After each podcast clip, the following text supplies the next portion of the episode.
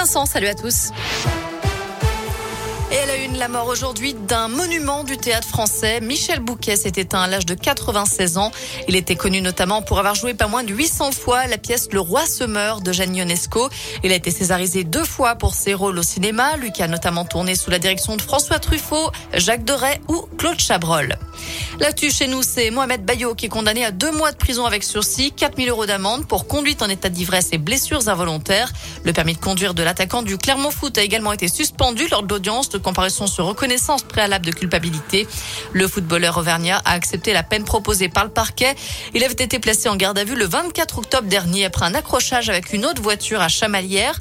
Le joueur conduisait alors avec un taux d'alcool de 0,88 grammes d'alcool par litre de sang et il avait été arrêté après avoir tenté de fuir. Le couple de l'autre véhicule avait été légèrement blessé dans cet accident. Dans l'actu aussi, que doivent faire les électeurs de Jean-Luc Mélenchon en vue du deuxième tour de la présidentielle le 24 avril? Une grande consultation sur Internet a été lancée. Les 310 000 militants de la France insoumise pourront répondre à la question suivante.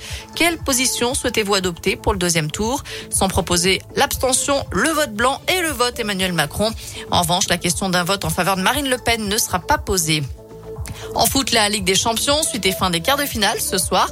Après les qualifications du Real Madrid et de Villarreal hier, à suivre Liverpool face au Benfica et Atletico face à Manchester City. C'est à 21h.